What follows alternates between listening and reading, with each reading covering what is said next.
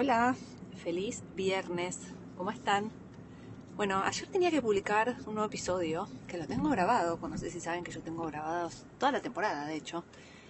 Pero tuve unas de esas semanas, eran esas semanas en que la maternidad te pone a prueba y decís, si yo supero esto sin tener que terminar en un psiquiátrico, estamos bien.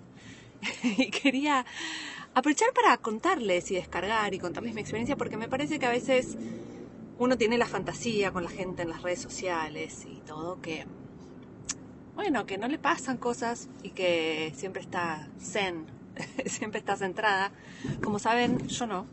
Eh, y creo que es parte de lo que me gusta siempre comunicar, ¿no? Que, que no todo es lo que vemos en redes sociales, que redes sociales es una edición que hacemos las personas que trabajamos con las redes sociales, es una edición de lo que queremos mostrar. Eh, y que no es algo malo que sea así, en vez de enojarnos y decir, no, porque lo que lo muestra no es verdad.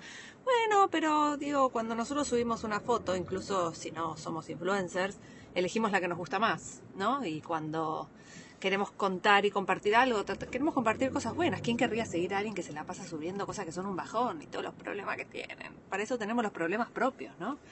Un poco usar las redes con inteligencia, usarlas pensando en, bueno, ¿qué es lo que quiero consumir? Quiero consumir a alguien que me tire tips divertidos, quiero consumir a alguien que me entretenga, quiero consumir a alguien que me inspire. Y bueno, sí, eso que está mostrando es la parte que me quiere mostrar para inspirarme y está bien, porque si yo quisiera seguir a alguien que, al igual que yo, no sé, está llorando todo el día, y la verdad, difícil. Pero bueno, me fui por las ramas. Como escucharán, estoy en el auto porque los episodios que se graban, que se graban en Madre Promedio conmigo sola hablando son siempre desde el auto. Pero esta vez no estoy en carpool. Y no estoy en carpool porque, em, bueno, les contaba que tuve una de estas semanas. Voy a ir un poquito más atrás. Yo llegué de viaje hace dos semanas. Eh, estuve en Argentina visitando a la familia después de mucho tiempo. Y el día que llegué, que fue un domingo de mi cumpleaños, em, me encontré con la noticia que, a ver, es una huevada lo que voy a decir, pero la que tiene tres hijos y trabaja todo el día o no trabaja sabe que esto ya te complica un poco la existencia. La señora que trabajaba en casa me dijo que no venía más. En realidad no me dijo, le escribí yo y me dijo, no, no voy a ir más. Con lo cual ya como que, ay caramba, por no decir una mala palabra, chicas, yo ya sabía que tenía 400 kilos de ropa sucia para lavar y que la casa iba a ser un quilombo, sobre todo considerando que el día siguiente mi marido se iba de viaje. Mariano se fue de viaje toda la semana pasada y toda esta semana. O sea, yo sabía que él no iba a estar y que obviamente me tocaba hacer el doble trabajo. Y voy a hacer una pausa para decir que admiro profundamente a las madres o padres solteros porque de verdad que cuando te toca hacer todo, o sea, es muy agotador. Y no hablo solo de, de la cocina, esto, hablo de todo, llevar, traer, no sé cómo es el ritmo de las casas de ustedes, pero en mi casa tenemos roles asignados. Eh, por ejemplo, yo cocino y Mariano se ocupa de los platos y las ollas. Eh, como que tenemos roles asignados. Yo los voy a buscar al colegio, pero él es el que los lleva. Tenemos dividido así, yo estoy a la mañana para hacerles el desayuno, él es el que los acuesta. Eso hace que obviamente, como estoy tan acostumbrada a hacer una parte, cuando me toca hacer las dos, a las puteadas, porque obviamente a mí a la noche me gusta dos, tener dos horitas para ponerme mis cremas, mirar algo, relajar, y no lo tuve. O sea, obviamente mis noches terminan cuando termino de dormir al último niño y como me levanto a las seis para llevarlos a la escuela y los tengo que llevar yo, como que lo que siento que pierdo cuando él está de viaje es esos momentos míos, ¿no? Ese momento mío de no estar pensando en los chicos. La verdad es que eh, la primera semana que Mariano se fue de viaje estuvimos bárbaro eh, es algo que trabajo mucho en mi terapia y que si escucharon el capítulo de Estoy siempre desbordada, el primer capítulo de la temporada, saben que para mí es algo importante. Y es esa sensación de no sentirme desbordada cuando, por ejemplo, Mariano se va de viaje, me renuncia a la empleada, esto, lo otro, etc. Sumado a la renuncia de la, de la, empleada de mi casa, también el lunes nos anuncia una persona que trabaja en nuestra empresa que se va, una persona que es muy importante para nosotros, y eso también nos, digamos, nos mueve muchísimo porque obviamente eh, hace que uno tenga más del doble de trabajo del que tenía antes. Eh, pero dije, yo no me voy a desbordar, pensé. Yo no me voy a desbordar. ¿Cómo puedo hacer? ¿Cuáles son las técnicas que aprendí para no desbordarme? Entonces empecé a decir, bueno, en primer lugar voy a planificar ciertas cosas como la comida, por ejemplo. Entonces, la semana pasada con muchísimo amor dije, bueno, el lunes cocino, dejo listas, tartas, esto, lo otro, no sé qué, lo hice, me ayudó mucho, les voy a decir la verdad, porque era sacarme un tema de la cabeza. Decidí pedir ayuda para algunas cosas, cosa que me cuesta un montón a mí pedir ayuda, les voy a contar, no sé si sabían es como que no sé, se ve que hay algo en mí que piensa que si yo pido mucho ayuda me hace débil o no sé qué me hace, pero lo estoy trabajando en terapia también.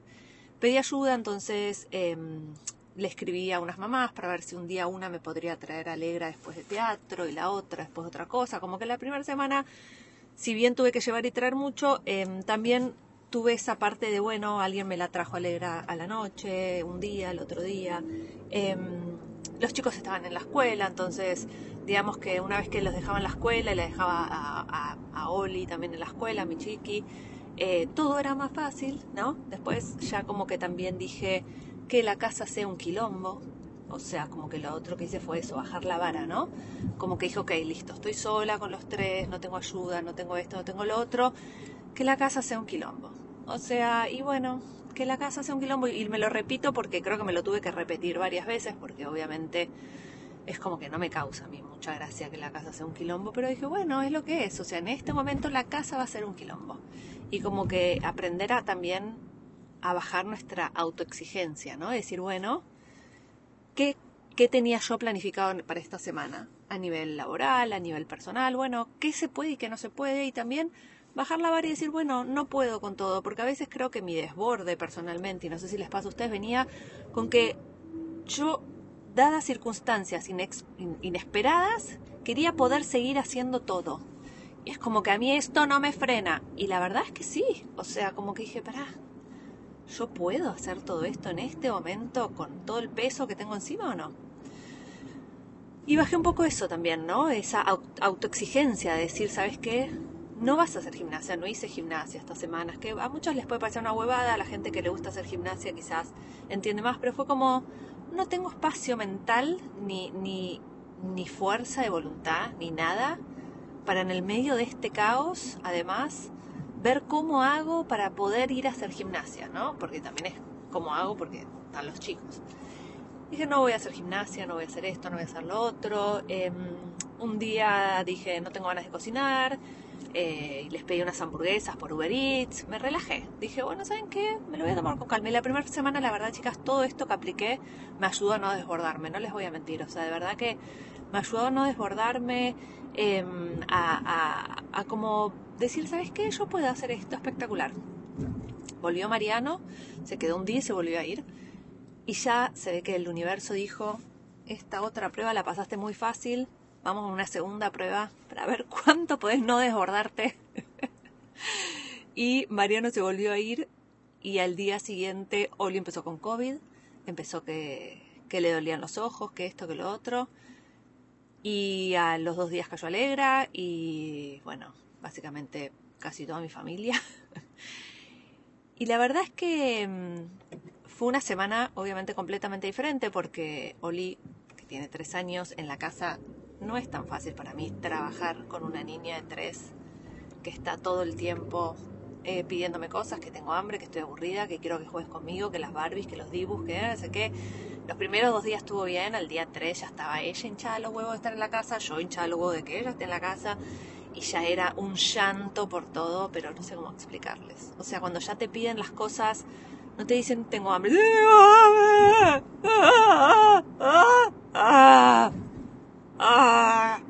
Cuando empiezan con el llantito por todo, chicos, a mí ahí es como que todo mi no desborde, toda mi calma, mi terapia, todo se me va por el caño. O sea, no.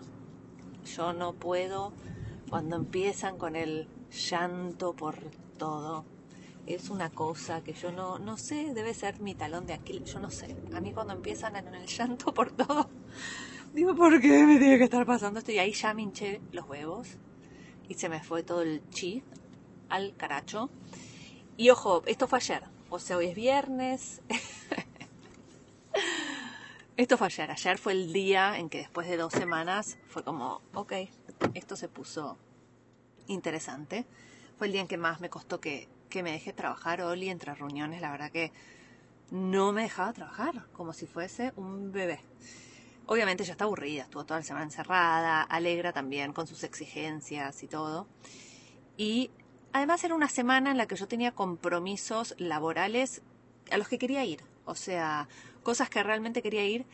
Pero bueno, también hubo una parte de mí que entendió que no tenía que ser y como que hay algo que yo trabajo en mi terapia que es esto, ¿no? De, de, no luchar contra las cosas que están pasando y decir, ok, esto quizás está pasando por algo o para algo, esto está pasando para que yo aprenda algo o para que lo que sea que tiene que ser, ¿sí? Como que decidí entregarme un poquito en ese sentido, como decir, no era para mí esta semana, no era para mí estar en, en el Bazaar for Good, que es un evento que en el que participo hace muchísimo tiempo y que me importa mucho, no era para mí esta semana, no era para mí esta semana ir a eventos sociales. Y les digo la verdad, cuando lo vi así y cuando dije esto no era para mí esta semana y lo que era para mí era otra cosa, no lo viví mal. Como que yo en otra situación, quizás el año pasado una situación así, hubiese estado en Instagram mirando los videitos de la gente que estaban y toda la gente junta y que esto y esto y me hubiese sentido mal y no me sentí mal en el sentido de que no me sentía afuera. Dije, bueno, esto no era para mí en este momento. Eso no significa que no soy parte, esto no significa que estoy afuera, esto no significa que no van a pasar otras cosas buenas. Como que. Y, lo estoy quizás exagerando en la manera que lo digo, pero para, para que entiendan que muchas veces yo siento que las mamás, cuando nuestros hijos se enferman, esto, todo, un montón de cosas que pasan, sentimos que la maternidad nos hace quedarnos afuera un montón de cosas y nos hace como perdernos un montón de cosas, sobre todo personales, como laborales, cosas que no tienen que ver con los chicos, sino que tienen que ver con nosotras fuera de ser mamás. Y no sé si a ustedes les pasa, pero yo antes me enojaba mucho, yo antes me enojaba porque era como, como decía, puede ser, mira todas estas, claro, no tienen, no tienen hijos, entonces pueden estar en todos lados y hacer todo, y por eso les sale todo, y las invitan a todos lados, y y en mí cambió cuando entendí que, o sea, primero obviamente cuando uno decide ser mamá tiene que saber las consecuencias, ¿no? que van a pasar cosas. Pero también cuando te entregas un poco a decir, ¿sabes qué? Si mi hijo justo le dio 40 grados de fiebre y yo tenía esto y no tengo con quién dejarlo y no tengo que hacer, esto no era para mí. ¿Y qué puedo hacer y qué hay para mí ahora, ¿no? Como que em, creo que es cambiar un poquito la perspectiva y no no sé, como que también hay una parte mía que se ve que se ponían víctima y como que dije, no soy la víctima de esta situación. Esto es algo que está pasando y que no pasa nada, que no fue nada grave, que la verdad es que gracias a Dios Oli está bien, Alegra está bien eh, y, y no soy víctima de esta situación. O sea, creo que cuando te entregas también a eso, podés un poquito controlar cómo te sentís. Lo único que no pude controlar fue lo que ya les expliqué que me saca de quicio, que es el llanto, el llanto por todo. Pero la buena noticia es que hoy volvió Mariano.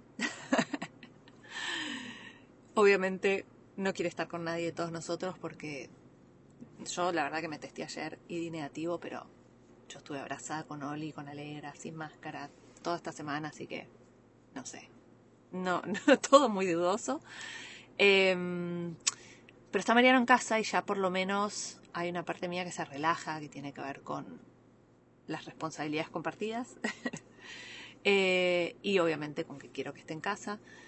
Y, yo en otra situación, cuando volvía de viaje, porque yo tengo un marido que siempre viajó mucho, pero durante la pandemia me acostumbré a que no viaje, y ahora volvió a viajar y es como, ah, en una situación así, yo antes me hubiese enojado con él. Como que en una situación así de caos y esto y lo otro, fue como, como que me enojaba, como que eh, lo culpaba, ¿no? Como que había una parte mía que vos no entendés lo que yo viví, ¿entendés? Y lo cansada que estoy, no sé qué. Y esta vez no me enojé con él, porque la verdad es que dejé de luchar contra la situación y dejé de enojarme con la situación cuando empecé a aprender a tomarme las cosas de otra manera y a decir, ¿sabes qué? Está todo bien, esta semana es así, la semana que viene va a ser mejor. Nada, se los quería compartir por acá porque creo que todos tenemos malas semanas y a veces nos ahogamos en un vaso de agua. Y mi perspectiva es no pasó nada grave estas dos semanas. Lo que podría haber pasado era que me agarre un desborde de esos desbordes que a mí me agarraban. Y es una semana en la que, al contrario, después de estas dos semanas, estoy orgullosa en un punto de no haberme desbordado así. De que recién ayer fue el primer día en que dije, ah, no aguanto más. Considero que dos semanas casi enteras de no haberme sentido así. Es un avance enorme y me voy a dar el mérito por eso. Y si ustedes están en situaciones así o les pasan cosas así y aunque sea hay un día en el que no se lo toman mal, ya es un avance buenísimo. Y si hay algo en lo que estoy trabajando mucho, mucho en este tiempo y que si les interesa puedo seguir hablando, es sobre tener más compasión con nosotras mismas. Y con eso me refiero compasión con que también hay una parte perfeccionista o una parte del ego nuestro que hace que, que pensamos que tenemos que tener todo bajo control y que la casa tiene que estar perfecta y que nosotras y que esto y que lo otro y como no siempre es posible y a veces está buenísimo y a mí, por ejemplo, ustedes saben que yo soy una persona que me encanta estar producida y vestida y peinada y esto y lo otro y para mí no es un esfuerzo, es algo que me gusta hacer y lo disfruto. Pero también entiendo que a veces ese espacio no está, como me pasó esta semana, y está todo bien. Em, se los dejo para que lo piensen, eh, para que vean que muchas veces la gente que siguen en Instagram tienen una fantasía con que cómo fue su semana y que a todas nos pasan cosas parecidas. Y para que también quizás esto les ayude a ustedes a, hacer algo que hice yo, fue poner en perspectiva y decir, no está pasando nada grave. La maternidad es así, hay momentos que son más difíciles, que tenés que estar 100% a cargo, que no tenés ayuda, que no tenés nada, pero vas a estar bien. Van a estar bien, chicas. Les mando un beso enorme y nos vemos la próxima con más Madre Promedio.